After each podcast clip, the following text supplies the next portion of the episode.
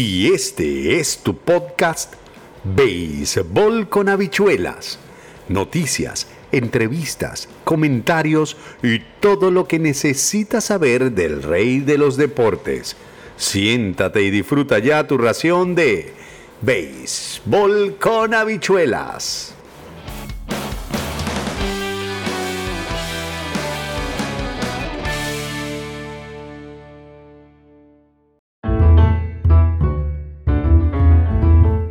Gracias Jesús Rivero Bertorelli. Bienvenidos una vez más a Béisbol con habichuelas.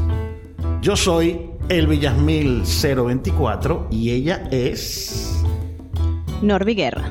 Sí, señores, hoy tenemos a la colega, a la periodista venezolana Norby Guerra, para conversar un poco sobre esta, esta, esta semana del Opening Day este día que a todos nos gusta y que terminó con una cerveza allá en terminó con una cerveza allá en Arizona contra San Diego. Con Mr. Beer. Con Seth Beer. Oye, qué, qué, manera tan sabrosa de terminar un juego, aunque fue en detrimento del, del, debut de un venezolano.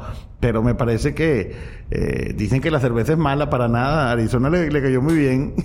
Así mismo. Empezaron con buen pie los Diamondbacks. Sí, señores. Bueno, Norby Guerra, una periodista venezolana, nos está acompañando en el, en el podcast de hoy para agregarle un toque femenino al podcast. Teníamos, bueno, creo que teníamos más de seis años que no hacíamos un, una colaboración escrita y o hablada.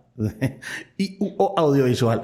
Bueno, Norby, bienvenida. ¿De qué vamos a hablar hoy? Usted, usted como es la invitada, usted pone el tema y la agenda informativa del día de hoy del podcast. Bueno, no podemos hablar de otra cosa que no sea la jornada de ayer de Grandes Ligas, el día inaugural. Tenemos que repasar un poco lo que sucedió y también lo que nos espera para este viernes que va a estar, mira, una excelente antesala de fin de semana. Comenzar el fin de semana con buen pie.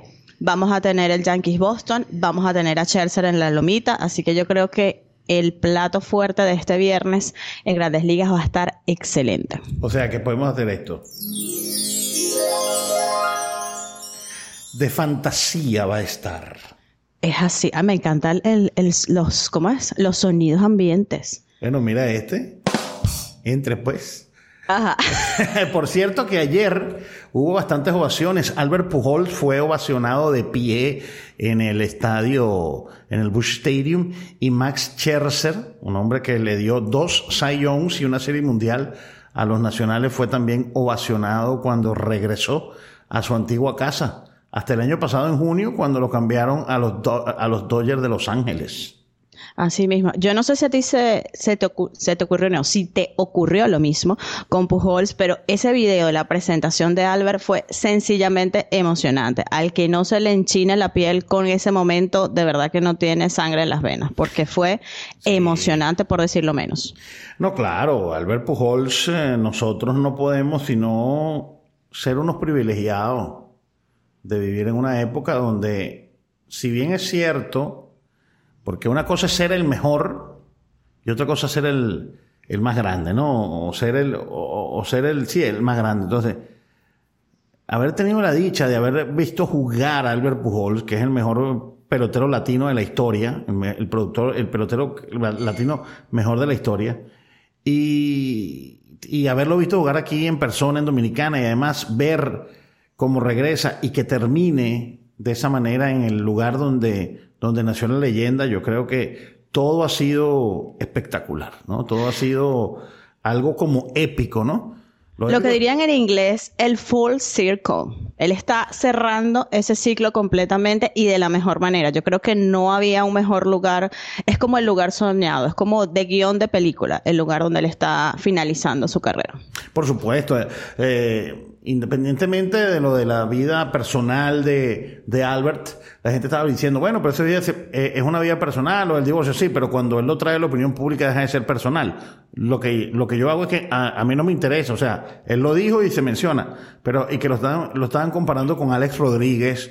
No, que el tipo es un doble cara, doble cara, ¿por qué? A mí no me interesa su vida personal, a mí lo que me interesa es que meta honrones, que, que meta, que, que, que empuje carreras y que no mienta, no engaña el juego. Porque, no, pero fíjate. Porque Alex Rodríguez, para terminar la idea, porque claro. nosotros podemos decir todo de Albert Pujols. Tú, tú podrás decir lo que sea, pero jamás engañó a nadie en el juego. Por lo menos en las pruebas. No hay pruebas de que jamás Albert Pujols haya utilizado sustancias para el mejoramiento deportivo. Lo que sucede con Pujols y yo eh, sí creo que han tratado, como tú bien dices, de, no voy a decir de manchar, pero como de restarle brillo a lo que es la despedida por el tema del divorcio, que es algo personal. Yo siento que si hay alguien que ha sabido manejar su carrera dentro y fuera del terreno es Albert Pujols e incluso el anuncio del divorcio durante, pues obviamente, este proceso al que se ha sometido la intervención quirúrgica, al que se sometió su esposa, sigue siendo de alguna manera un manejo responsable. Tanto así que la esposa de Albert Pujol, bueno, la ahora ex esposa, futura ex esposa de Albert Pujol, Gigi, eh, ella publicó también un comunicado y es sumamente respetuoso de ambas partes ¿Y cómo sabes tú que está haciendo un divorcio respetuoso? Porque con ambos comunicados se cierra el tema. Ahí no hay más nada que decir. No tenemos más nada que opinar, no hay más polémica, es a lo que tiene que decirse para que no salga tipo chisme o rumor por otro lado. Se dijo, se cerró y comenzó la temporada. Ya, no hay más nada que tratar sobre eso. Exactamente. Lo único que yo creo de Albert Pujols fue la escogencia para California. Yo creo que eso fue la peor escogencia de su vida. Yo creo que él no debió haberse ido nunca para California, jamás. Yo creo que él debió haberse quedado en San Luis o haber probado por lo menos en, en el este de los Estados Unidos. Yo creo que se engolosinó y los números lo dicen así. Lo de California fue para el olvido. Así mismo claro, lo que, pasa lo que pasa también con eso de Pujols es yo creo que él tenía, no voy a decir la necesidad, porque estos jugadores eh, tienen contratos multimillonarios, pero yo siento que es una manera de asegurar el futuro de su familia y creo que ni él mismo esperaba que iba a tener esos resultados en California. Después de todo, sí, no le fue bien, no fue beneficioso para su carrera, pero sí para su bolsillo. Entonces. Bueno, sí, eso es verdad, eso, eso es, eso, eso es, eso es un hecho, eso es una realidad, ¿no? Mira, y además, hablando de otra, de otras cosas, lo de Albert Pujol, la emoción también hay otra cosa que no podemos negar de que el marciano sigue haciendo historia. Fue el primer, el primer pelotero en la historia en iniciar, en lanzar para su equipo y en recibir el primer picheo que le hacen a su equipo. El primero en la historia en hacerlo. Shohei Otani ayer, ¿no? Mira, y pero... Y el primero que, es pitcher y bateador designado en un mismo juego. No, lo, disculpa que venga a interrumpirte, pero es que el marciano es Yadier Molina. Entonces, por favor, no me lo confundas, no me le quites su rango a Yadier. Vamos respetando. ¿Cómo es eso de que el marciano es Yadier Molina? Claro que sí, así mismo es. Entonces, Shohei Otani impresionante. Yo creo que eh, Otani, nosotros estamos ante un momento histórico en el béisbol y tenemos la posibilidad, no solo eh, de verlo, sino de disfrutarlo. Hay que valorar cada vez que Shohei Otani está en la loma, está bateando y lo de ayer fue sencillamente espectacular. Una vez más a la altura, además, la bueno, en el béisbol le dirían pecho frío, pero yo no creo que, que Otani sea precisamente pecho frío, pero el control que tiene Otani de la situación es una cosa que te deja a ti sin palabras. Es que si, si uno ve las situaciones en las que se realizan los entrenamientos de pitchers, las rutinas de bateo, todo lo que tiene que ver con, em, con el chagueo, tomar, o sea, hacer los dos roles y hacerlos bien y además ser el abridor del Opening Day, porque es que no es que estamos hablando de que es el abridor, no, no, no, es el abridor del primer, o sea, es primero en la rotación. Después viene Noah Syndergaard. Que te decir una cosa, ese equipo, con todo el dinero que han gastado en ofensiva, si estos dos tipos le, funcionan medianamente, quizá puedan competir con los Astros y Seattle. Porque Texas, yo no sé que, no sé, no, no, no, no me termine de convencer. Y los Atléticos de Oakland hicieron una venta de garaje y ya dijeron, no vamos a competir. Ellos prácticamente eso, entre, Oakland prácticamente entregó la temporada, ¿no? Sí. Es básicamente, no, no está en nuestros planes ser ganadores esta temporada lo bueno del Opening Day es que es el único día donde todo el mundo comienza en el primer lugar. ese va a ser el único día en que ellos van a estar en el primer lugar. Los Atléticos sí, bueno, ellos con este, este problema del, del estadio realmente ha, sido mm, un problema. Pero bueno, vamos a entrar en materia, Norby. A ver, ¿qué, ¿qué, tenemos para hoy? ¿Qué plato fuerte tenemos para el día de hoy? Ayer, nos, ayer la lluvia nos aguó el Boston. Yo tenía, mira, yo tengo 30 años en el periodismo. No te voy a decir que tengo una buena memoria, pero hablando de memoria, en los últimos 15 años no recuerdo un Opening Day Boston Yankee. No lo recuerdo. No sé qué crees tú. No, yo tampoco tengo, creo que había demasiada expectativa, pero la expectativa también se cortó muy rápido porque el pronóstico de lluvia llegó casi con dos días antes de que, mira, no, no va a suceder el jueves, así que vayan eh, como sanando, sobándose esas heridas. El duelo de picheo de hoy es Mr. Garrett Cole versus Nathan Iovaldi. Nathan Iovaldi. Nathan Iovaldi, sí, ese, ese, esos, yo creo que va a ser un duelo eh, impresionante, increíble. Ya ayer dieron la rueda de prensa eh, del día anterior. Eh, creo que aquí estamos viendo un equipo o dos equipos que van a pasar a la postemporada. Ahora que clasifican seis, no tengo la más mínima duda de que los Yankees y los Medias Rojas van a, clasificar, no tengo la más mínima duda, junto a los Medias Blancas de Chicago, que están comodísimos en el centro. Durísimos están. Yo creo que los, los Astros de Houston y quizá los Marineros de Seattle, es que Texas no me termina de convencer. Yo no sé por qué, pero yo no sé si a ti te da la impresión de que Corey Seager y Marcus Semien no van a tener la misma... Es más, yo tenía esos dos tipos en mi, en mi fantasy y no los agarré porque no sé, tengo la a lo mejor, a lo mejor después me, digo, bueno, no hice el, cambio correcto, pero yo creo que no van a tener, no van a tener correctamente, o sea, la temporada, no sé por qué Texas es como un cementerio de bateadores, no sé, y además el picheo no, no me termina de convencer con los Rangers de Texas. Lo que pasa en Texas es que, bueno, como todos los primeros días y como suele pasar en las predicciones, tú tienes 50% que puedes acertar y 50% que puedes fallar. Yo siempre recuerdo eh, el año en que Boston ganó, el último año que Boston ganó, que no estaba favorito en ninguna eh, proyección de absolutamente ningún medio. Y los tipos fueron campeones mundiales. Entonces, yo no estoy diciendo aquí por que no vayan a asustarse, que Oakland va a ser campeón mundial ni mucho menos, pero a veces esos equipos que en el papel no se ven tan rendidores logran encender y logran conectar muy bien finalmente en el terreno de juego.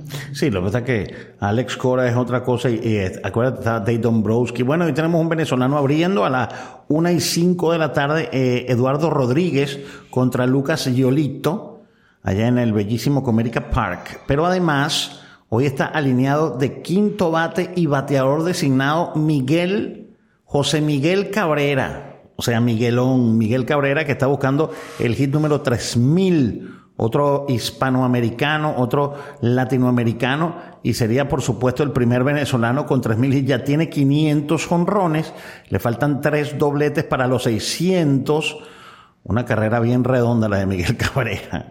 Exactamente. Buscando redondear aún más su carrera. Vamos a ver también en el caso de Detroit, porque bueno, ellos no están, digamos, eh, tampoco entre los equipos más competitivos de su división, pero va a ser interesante ver cómo viene Eduardo Rodríguez ahora con Detroit, cómo se va a adaptar y qué tan bien o qué tan mal se va a ver en la lomita en esta salida.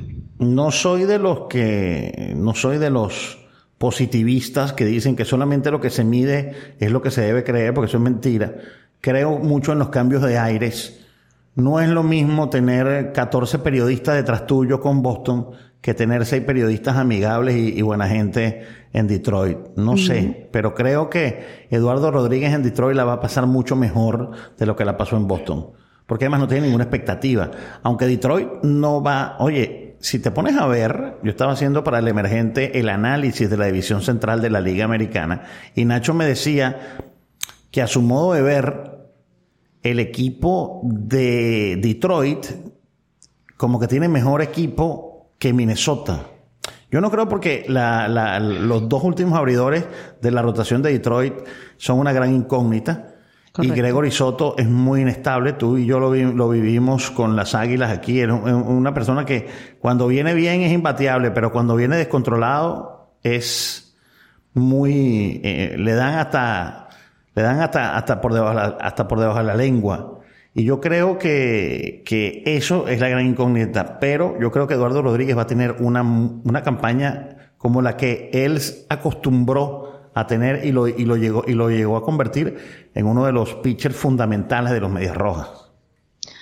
Bueno, yo eh, soy un poco más comedida con el tema eh, de Eduardo Rodríguez. Quiero ver qué va a mostrar en esta primera eh, salida. Quiero ver cómo viene esa mecánica, ese control en los picheos, qué tal está esa ubicación. Después de allí creo que me arriesgaré un poco más porque hasta ahora es... Mm, meramente especulativo, porque es que no lo hemos visto en la lomita, no sabemos, ¿no? Entonces, bueno, pasa con Eduardo Rodríguez, que está llegando un nuevo equipo, pero también va a pasar, por ejemplo, con cualquiera de los otros eh, lanzadores, porque venimos de una larga pausa y hay que ver cómo, cómo se van adaptando. También es justo decir que una primera salida mm, no necesariamente siempre va a ser, puede ser engañosa, es lo que quiero decir, porque a ti te puede ir muy bien, caso eh, de ayer de Taylor McGill, súper dominante, no sé qué, pero en la segunda salida. ¿Qué clase de juego se tiró ayer Taylor McGill? Yo lo transmití por el canal y de verdad que fue un dominio absoluto. Continúe. Claro que sí, pero por eso digo, quiero ser con medida y esperar la segunda salida, porque ¿qué sucede con, con Tyler McGill? Él hizo una salida en sprint training, no, hizo varias salidas en el sprint training, le fue muy bien, pero eh, empiezan esos departamentos de analítica a, tú sabes, a sacar cuentas y a sacar no sé qué, y después de la segunda salida que viene el estudio y la preparación del resto de los equipos, es donde realmente se ve si tú tienes capacidad de adaptación o si sencillamente contaste con la suerte de que nadie te había visto la rotación completa de los picheos y que por eso fuiste tan dominante. Entonces... ¿Tuviste la, ¿Tuviste la oportunidad de ver el juego de anoche? De los Mets y los Nacionales. Correcto, sí. ¿No, no te pareció que Bucho Walter va a ser una, uno de los elementos decisores en ese equipo? El toque, el toque de bola de Cano por tercera base fue, yo dije, there's something happening here. Eh, la manera de Showalter, a mí me encantó. Yo que ahí sí te tengo que decir que yo tenía mm, ciertas dudas con Showalter porque, bueno, tenía, me parece que, que, su estilo quizás era que no había contado con, con, buen respaldo de equipo, pero no estaba muy segura de que su estilo fuese a calar, ¿no? En los Mets. Pero lo que vi ayer, honestamente me gustó, me gustó cómo manejó el picheo, sobre todo el bullpen que para mí era una gran interrogante la cuestión de Cano con el, la manera de burlar el famoso chip defensivo y que ya no se puede y que no sé qué, y vino Cano y tocó la bola y acabó con toda esa, con toda esa especulación de que si no se pueden adaptar, de que si, eh, nada. Eso me encantó. Además, los dos hits de Cano fueron súper pensados. No, o sea, el segundo hit fue también por la, por la izquierda. Y yo creo que Showalter. Puestico. Sí, yo creo que Showalter Después de tercera está Joy Cora también. Todos esos zorros viejos que conocen los fundamentos, porque en una, en una entrevista, tengo que ponerla, por cierto, en el, en el, en el podcast, que yo le hice cuando inauguré mi canal de Twitch a Andy Chávez, off the record, detrás, behind the scene, me decía que hoy en día los chamos no conocen los fundamentos. Es dale, dale duro y levanta esa bola y que se vaya y más nada. Entonces los chamos no conocen los fundamentos. Y yo veo que este cuerpo, además, está Sandy Alderson ahí como vicepresidente, como presidente de operaciones. ¿No? Tú sabes, ese cuerpo de gente vieja que dice, miren, nosotros sí sabemos utilizar la analítica, no como lo utilizan ustedes, pues nosotros sí sabemos de pelota y sí sabemos cómo vamos a utilizar la analítica porque no la desechan, porque desecharla es una estupidez. Eh, y, negar el uso y, negar la información excesiva y saber decantar la información, que es lo importante. Yo lo que vi ayer de hecho Walter dije, mm, este equipo, porque el tema es lo que hablábamos nosotros cuando estábamos preparando el podcast. Sin DeGrom y sin Cherser, bueno, me parece que Cherser va a pichar, pero sin DeGrom y sin Cherser, ese equipo dejaba de ser favorito, porque va a estar Cherser, pero eh, el equipo se ve se ve compacto y se ve grande, además, se ve muy bien. Bueno, Brandon Nemo y el otro chamo, Dominic eh, Smith. Smith, no están jugando en el equipo. Bueno, Dominic Smith salió de corredor emergente en el noveno inning. Imagínate tú. Sí, Después del bolazo que le dieron a Pete Alonso. Que por cierto, no fue nada. Fue. Yo lo vi y me, me, asusté, pero cuando yo vi que le escupió y no escupió sangre y que le pegó en el protector del casco, dije, bueno. Pero fíjate que inmediatamente Walter lo, se lo llevó con el médico, ¿no? Porque... Yo eh, voy a hacer un comentario un poco cruel, pero después que lo vi en la cueva, también más tranquila, porque ya vi que él tenía el hielo y la cosa, yo dije, no, pero Alonso va a quedar como, como si se hubiese puesto y ácido hialurónico, 5 cc de ácido hialurónico mañana y queda divino, porque además el golpe fue justamente en el labio inferior, entonces se le estaba empezando a formar un comentario jocoso, no nada contra, contra Alonso, que es un excelente jugador y además es un tipazo. Pero gracias a Dios es algo que, que solamente con hielo eh, y bueno, pero sí va a tener la hinchazón de todas, todas, porque eso ni el hielo se lo va a bajar, les cuento. Sí, sí, bueno. Pero bueno, pero por lo menos no son malas noticias, ¿no? Correcto. Y hoy también tenemos, eh, y yo creo que, que, eso da harina, eh, eso da mucho, mucho que, que, mucha tela que cortar sobre los, sobre los dos equipos de Nueva York. Hoy se acaba el plazo supuestamente para que Aaron George hable de contrato con los Yankees el chico, el chico franquicia que se quiere quedar allí, que yo creo que, yo creo que, de verdad, verdad, Norby, no sé qué crees tú, pero yo creo que, que deberían conservarlo. Al final creo que se quedará. Eh, Aaron George es una, una de las mejores cosas que le ha pasado a los Yankees en los últimos años, a pesar de que no han ganado una serie mundial. Estoy de acuerdo. Es más, estoy tan de acuerdo que creo que seguramente hoy habrá noticias con respecto a Josh, probablemente sobre la hora límite. Creo que no, no va a van a esperar como hasta el último momento. Eso quisiera creer yo porque bajo la lógica no habría razones para no conservar a Josh y para no cerrar ese, ese trato de una vez. Sobre todo por el tema, vamos a suponer que deciden pasar de largo y no renovarlo. ¿Quién va a ser el jugador franquicia? Gary Cole, Andújar, ¿a quién vas a dejar en ese lugar? Que por cierto, por cierto, lo mejor que le podrían hacer a Miguel Andújar ah, es eh, cambiar la organización. Ese tipo no puede seguir eh, en los Yankees, no puede seguir los Yankees, o sea, no puede seguir los Yankees. Fue, tiene todo para, para ser titular en cualquier otro equipo, pero ellos no lo quieren soltar. Y oye, y teniendo necesidades, ¿no? Teniendo necesidades como, como tienen los Yankees y van a tener a lo largo de la temporada, no, no, no salen de Andújar. Y yo creo que, que Andújar es un pelotero que no tiene nada que demostrar en ligas menores. Esas son cosas que yo no entiendo de los Yankees y, de, y, de, y del director de ligas menores. O sea, ¿qué, qué, qué estás esperando? Sales de, sales de Shela que, también se estaba convirtiendo en una especie de, pelotero querido por los fanáticos. Sales de, bueno, tenías que salir de él, tenías que salir de Gary Sánchez. Eh, mandas a Luke Boyd a, San Diego y te quedas con Miguel Andújar. ¿Por qué? O sea, que, ¿cuál, es la, la lógica con eso? Bueno, vamos a, Aquí pensé que ya estaban los, los lineups, pero es muy temprano, así que. Va a ser primer bate Josh Donaldson, según dijo Aaron Boone el día de ayer en la rueda de. Mira, pero tú de verdad le crees algo a Aaron Boone. Porque creo que eh, después de lo que sucedió con las últimas contrataciones, donde el hombre anunció quiénes iban a ser y que Boyd se iba a quedar y no sé qué, y al dos, dos días Boyd fue cambiado de equipo, creo que en este momento no es una fuente confiable para mí dentro de los Yankees. Sí, pero Josh Donaldson, primer bate, Mike, habían dicho que Mike Rizzo, mm, bueno, es que un equipo que tenga a Joey Galo, yo, yo no sé, mira, yo, yo por más que me explique, eh, mira, por más que llegue un físico nuclear, por más que llegue un estadístico, por más que llegue un sabermétrico, por más que llegue quien llegue, que me expliquen a mí que yo y Galo gana, merece ganar lo que gana y merece hacer lo que hace, bueno, yo te cuento un cuento chirulí. Porque como dijo un día Fernando Arriaza, yo y Galo va a batear 200 con shift o sin shift. Va a batear siempre 200, un bateador de 200 puntos. Y esta temporada va a ser la que va a demostrar eso, que toda su pataleta con el chip defensivo y todo lo demás es solo eso, una pataleta y los números no mienten. Al final, La estadística y la matemática es exacta y precisa. 214 ponches.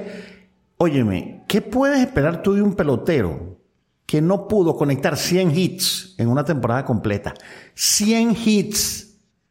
O sea, el tipo tiró 40 y pico honrones, pero tiró 97 hits nada más, 98 hits. Y eso, y eso te dice lo que es Joey Galo. Y tienen a Miguel Andújar abajo, un tipo que debe producir más. Es que de verdad que yo, no sé si algún sabermétrico algún tipo de estos que le gusta buscar la, cuadratura del círculo y, que, le busque, que, no sé, las cinco patas del gato que me explique cómo un pelotero que estuvo eh, en el año 616 eh, apariciones al plato, conectó 99 hits, se ponchó 213 veces, tuvo un OPS de 808 y porque solamente tiró 38 honrones, el tipo es bueno, ni siquiera anotó 100 carreras, anotó 90 carreras, o sea, 13 dobles, 99, 616 veces al bate tiró 99 hits. Si lo sumamos, si mira, si lo sumamos con la, si lo sumamos con las bases por bola, ciento, eh, con las bases por bola, 111 más 99 son, no, no llegó a la base 200 veces. Lo que pasa es que usualmente con Galo se solía pensar o se, se, solía esgrimir como explicación que los bateadores de poder se ponchaban mucho. El tema está que Galo ni, ni ha demostrado el poder ni empieza a demostrar la inteligencia en la elección de picheos. Entonces, por eso siempre se está quedando atrás en las cuentas y no termina de mostrar esa supuesta explosión ofensiva que en algún momento tenía que llegar y que hasta ahora no hemos visto y que no sé si vayamos a ver en algún momento en Grandes Ligas. No, porque él tiró 40, 41 y 40 y de ahí en adelante 22, 10 y 38. O sea, y, y no me vengan a decir que un tipo que supuestamente tiene poder se le perdonan 38 honrones. Un tipo que supuestamente tiene que ser como es él, tiene que batear mínimo 40, 45 honrones, porque para eso le pagas tú un dinero, no para que te tire 38 honrones y 13 dobles, por favor.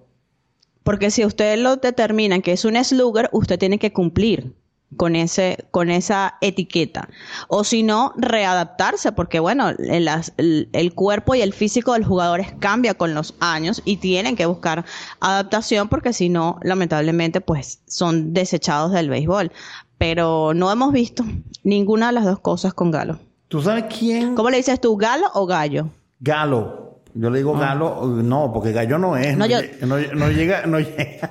si es un gallo es pataruco. No, e, en inglés y la pronunciación en inglés es galo, pero hay mucha gente que le dice yo y gallo, pues, pues como se escribe.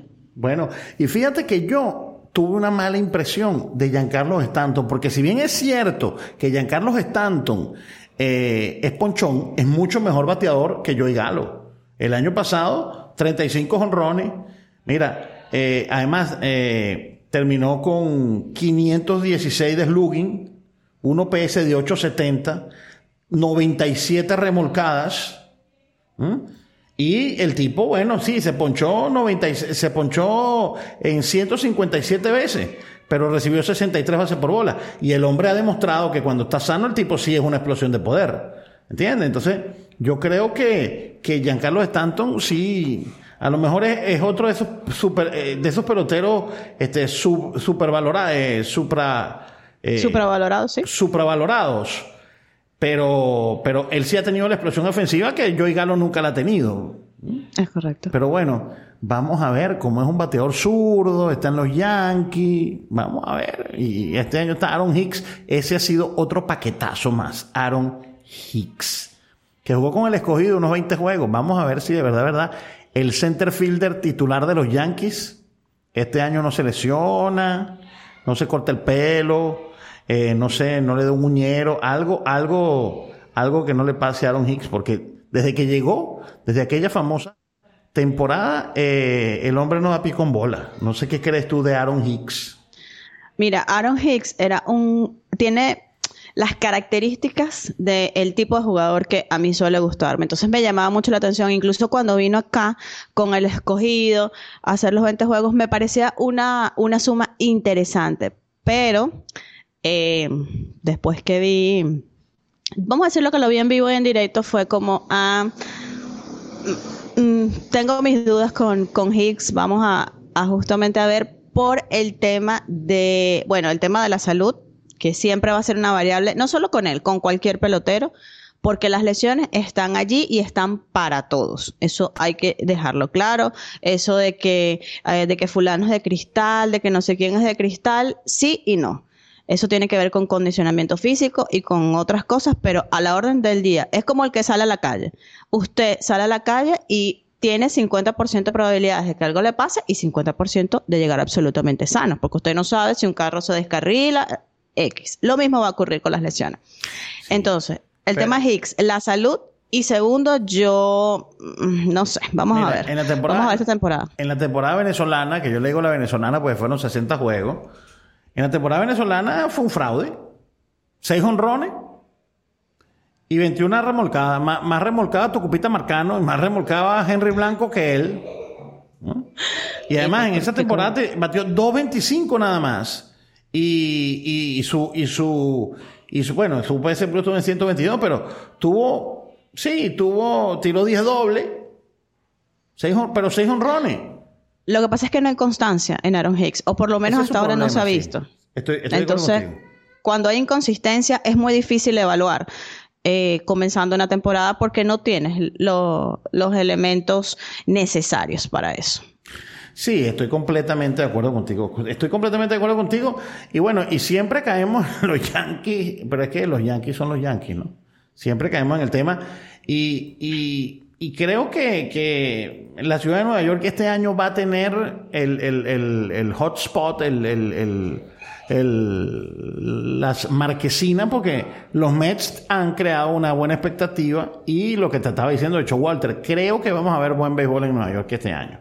Porque yo creo, yo no sé hasta cuándo, yo no sé hasta cuándo eh, eh, los Steinbrenner van a seguir, eh, van a seguir esperando por, por cash yo creo que eh, ya el gerente, ya esa, esa época se está acabando porque él, él, él agarró lo de Michael, ¿cómo se llamaba el que estaba antes que él? El gerente general Jim Michael.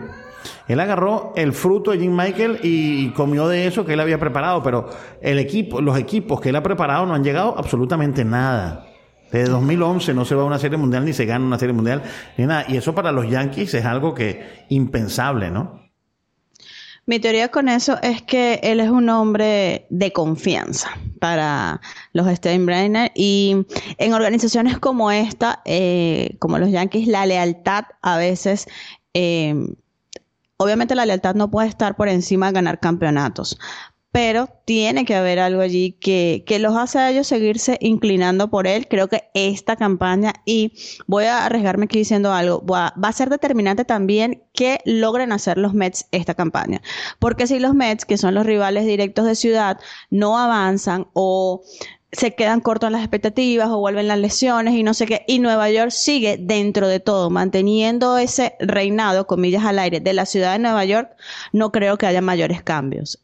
Sin embargo, si Nueva York aprieta y empieza a mover la acción y a poner el spotlight más allá de ir a ver a Scherzer y a DeGrom, demostrando con resultados que pueden ganar, yo creo que Nueva York, eh, los Yankees en este caso, se van a ver obligados a hacer movimientos de cara a la temporada 2023. Sí, sobre todo, sobre todo por los Mets. Lo que pasa es que los Mets podrían tener una excusa si no llegan a la Serie Mundial, porque es que en teoría, en este momento, Claro, ellos no son los favoritos para mm. ganar la división ni siquiera.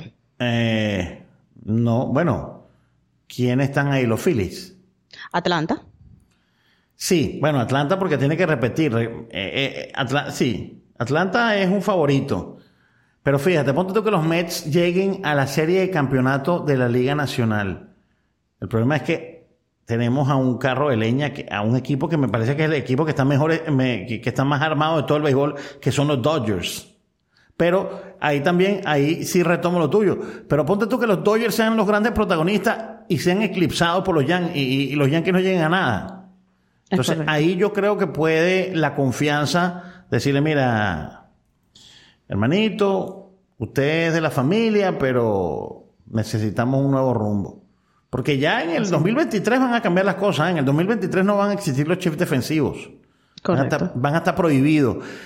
Ojo, yo estoy a favor de esa regla. Porque es que hemos visto, hemos visto cuatro. O sea, lo más difícil que hay en el béisbol es batear. Eso nadie lo puede negar. O sea, la proeza deportiva más difícil del mundo después de un hoyo en uno es pegarle una pelota de béisbol. Y además, me vas a poner a cuatro tipos, porque hemos visto chips defensivos que me ponen a cuatro tipos en, en, la segunda base. Cuatro. Y me pones uno atrás, cinco. O sea, entonces. O sea. Por ahí no pasa. Y además, la gente está dejando de ir al estadio. El propio Theo Epstein, no sé si tú lo, has escuchado, el propio Theo Epstein, que fue el primero en que habla, hablaba de los algoritmos, el propio Theo Epstein se ha dado cuenta de que la gente no quiere seguir viendo ponches, honrón y boleto. El béisbol se ha vuelto aburrido. El béisbol es un juego aburrido. Eso lo podemos hablar en un próximo podcast, hablar solamente de ese tema y dejar las noticias a un lado.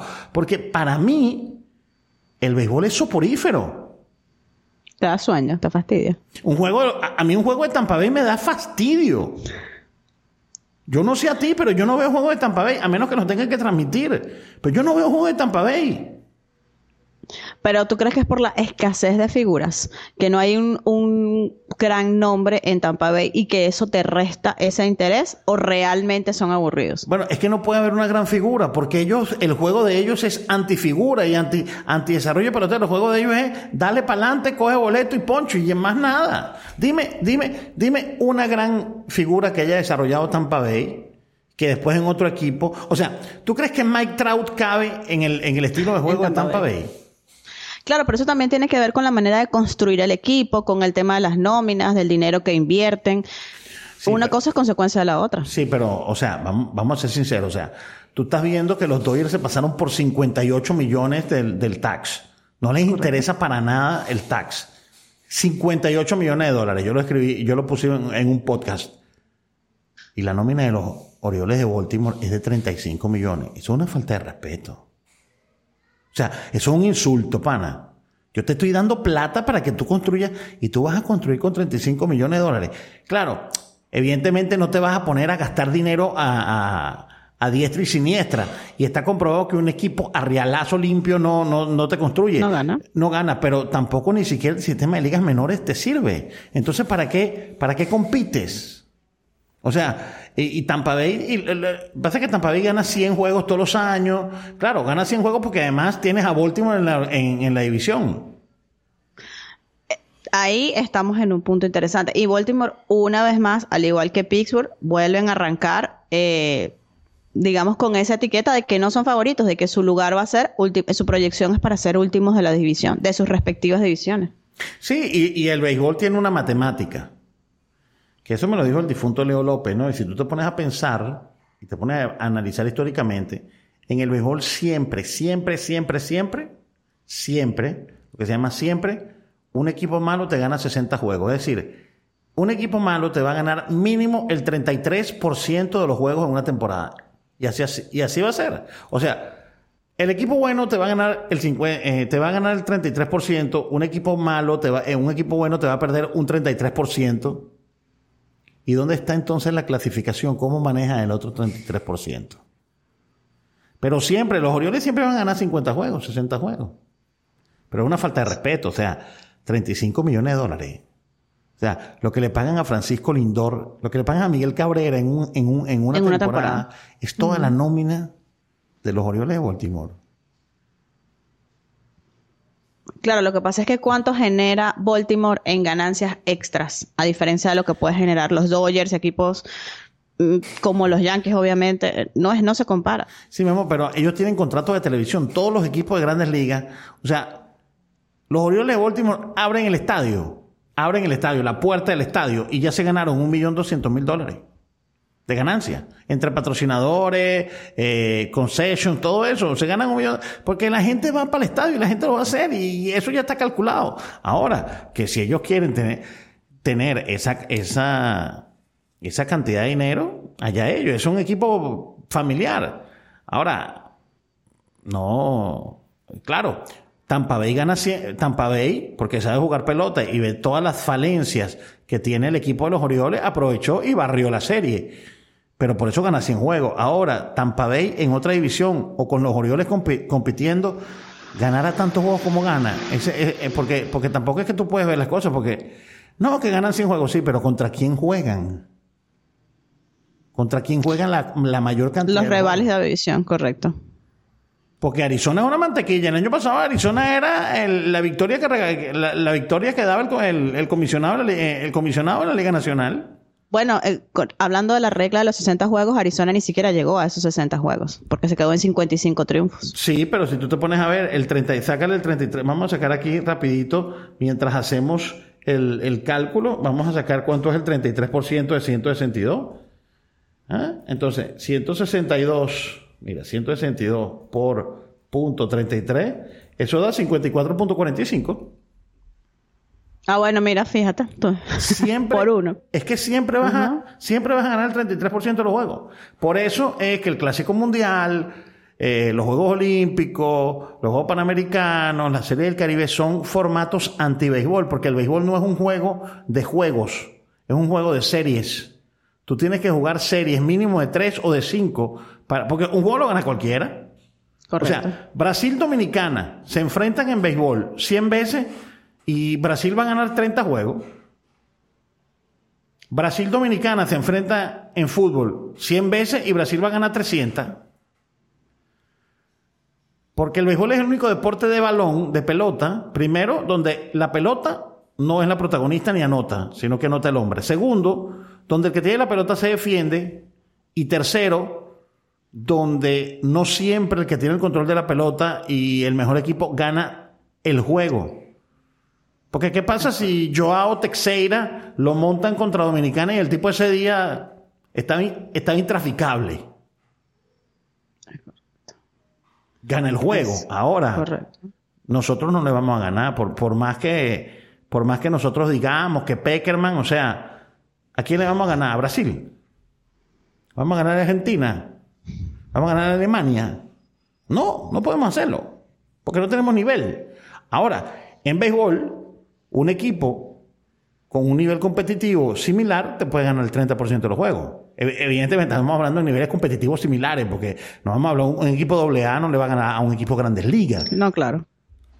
Estamos hablando en contextos similares, pero así lo veo yo. Pero bueno, no sé, vamos a... Yo lo único que sé es que yo estoy más contento que, que, que, que, Chino en tranvía, porque ya por fin Qué aburridos son los días sin béisbol, Norby. No sé qué crees tú, pero qué aburrido. Ah, pero, pero tú me estás contradiciendo porque me dijiste que el béisbol era aburrido, pero ahora me dices que los días sin béisbol son aburridos. Entonces no, el béisbol sabermétrico es aburrido. Ah, muy bien, así sí, porque bueno, pero entonces todo, eh, estamos en la cuna del aburrimiento, todo le da, todo le da fastidio. No, pero fíjate que los juegos, ¿por qué los juegos invernales de la Liga de Invierno nos gustan tanto?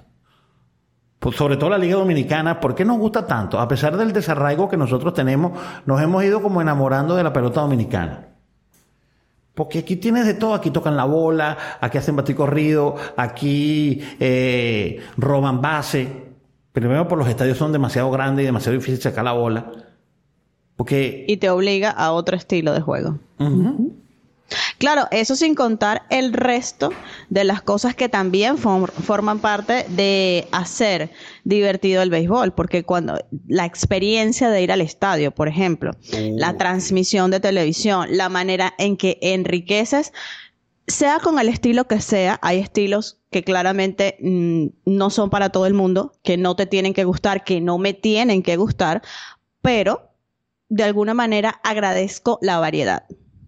Sí, evidentemente. Como por ejemplo la voz femenina hoy de Norby, de Norby en el podcast Facebook. Ajá, ¿ves? La diversidad. Bueno, ojalá pueda todos los viernes estar aquí en este. O usted escoja un día, pero por lo menos un día en la semana. Vamos a ver.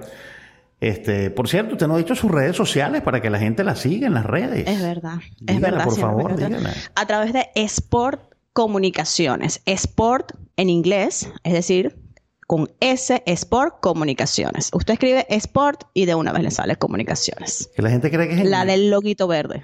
La gente cree... No es Norviguerra, no es Norviguerra. Ay, no, esa es la cuenta personal. Esa es para la familia. Ese no es para los temas laborales. Sport Comunicaciones, que la gente cree que sport es una palabra inglesa, es una palabra latina. Correcto, porque viene del latín. Sí, pasa que sport es una palabra latina y entonces en castellano es deporte. Bueno, sport comunicaciones, ya saben, para que cualquier cosa que ustedes necesiten de comunicaciones deportivas está Norby. Norby Guerra. ¿Ah? Así, es. Pronto vamos, a ver Si, si, no la, si no la agarramos modo mamá y modo, eh, modo, tú sabes, llevando a los niños al colegio y hacemos un podcast que además del audio por, por las plataformas auditivas de, de Spotify, Spreaker y toda la de Apple Podcast y Google Podcast, la tenemos también y la traemos a Quieto en primera, la fiebre del. Aunque ustedes la conocieron en el video de, del Villamil 024 que ya, ya lleva 15 mil vistas. Y Oye, sí, eso me ha sorprendido. Sí, sí. cautivaste unos cuantos corazones. Yo le dije, cuidado, cuidado que la chica está casada y muy bien casada, además muy enamorada de su marido. Así es. no, no, pero han sido muy respetuosos. No, caigamos aquí en, en temas, porque, bueno, de qué. Aquí para hacer una, una divagancia, Norby. Eh, yo, tú, tú me conoces a mí, me conoces muy bien, y tú sabes que si alguien si alguien es sarcástico y que no le para a lo que hacen, no es responsable de lo que dicen otros, soy yo. Pero es que lo que está haciendo esta Jeva, Jessica Pereira, pana, da demasiada vergüenza. Yo me tuve que disculpar como venezolano con mi audiencia, aunque decía que no tenía nada que ver. Pero es que, de verdad, verdad, eh, es una divagancia del, del podcast, pero no sé qué piensa Norby, no sé. No, ahí voy a salvar mi voto. Ahí voy a salvar mi voto y voy a guardar prudencial silencio porque este es un podcast que se llama Béisbol con habichuelas. Entonces voy a retornar al béisbol. Va a ser como Pujols con el tema del divorcio. Quieres algo privado. Bueno, ¿y qué, qué no tienes para hoy? A ver, ¿cuál es, qué, qué crees tú que, que, que tienes para hoy? ¿Cuál es el juego que vas a ver, que vas a esperar así? ¿Tú quieres la, quieres la verdad o quieres la respuesta políticamente correcta? No, no, aquí, política, aquí no somos políticamente correctos. Aquí queremos the truth and the crude reality. El de los Mets y los nacionales. ¿Por qué? Porque el regreso de Scherzer a su antigua casa del National Park, donde todavía hay vallas alusivas a Mark Scherzer, o sea, hay que ver, hay que ver cómo lo va a manejar, cómo va a manejar la presión, qué tal se va a ver contra su equipo, que es el que mejor le conoce los lanzamientos ever and ever. Entonces, también eh, puede ser que da un poco de morbo, no voy a mentir, pero es el, juego que voy a ver. Con todo y que Gerrit Cole eh, es uno de mis lanzadores favoritos, lo lamento, pero voy a ver el juego de los Mets. Y los nacionales. Bueno, señores, yo creo, yo parece que tengo un compromiso dentro de poco y no sé si vaya a llegar a la transmisión. No le, no, por eso es que no he puesto ninguna transmisión en la parrilla de programación. Evidentemente el juego de Boston Yankees, además, en el juego de Boston Yankees hay un pelotero que en el próximo podcast tenemos que hablar de él, que no hace ruido, y hablando de, Washington y, y, los Mets. Los Mets. Ayer su majestad la montó en el segundo piso. Clase de tabla dio Juan Soto, pana. Mira, pero... ¿Ah? Contra Trevor May, además que yo acababa de, eh, recuerdo claramente, porque acababa de colocar un tweet, o de poner, porque hay gente que ahora no le gusta decir poner. Sí, sí. Un tweet, es, las dos son correctas damas y caballeros. Pueden ir al diccionario de la Real Academia Española y confirmar lo que decimos.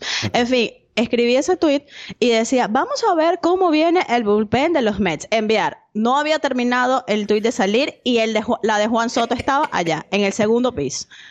O sea, mi reacción fue casi igual a la, de Trevor May, como que, pero mira, déjame mandar el tweet por lo menos y después le das el trancazo. Pero, pero así es. Sí, sí, sí.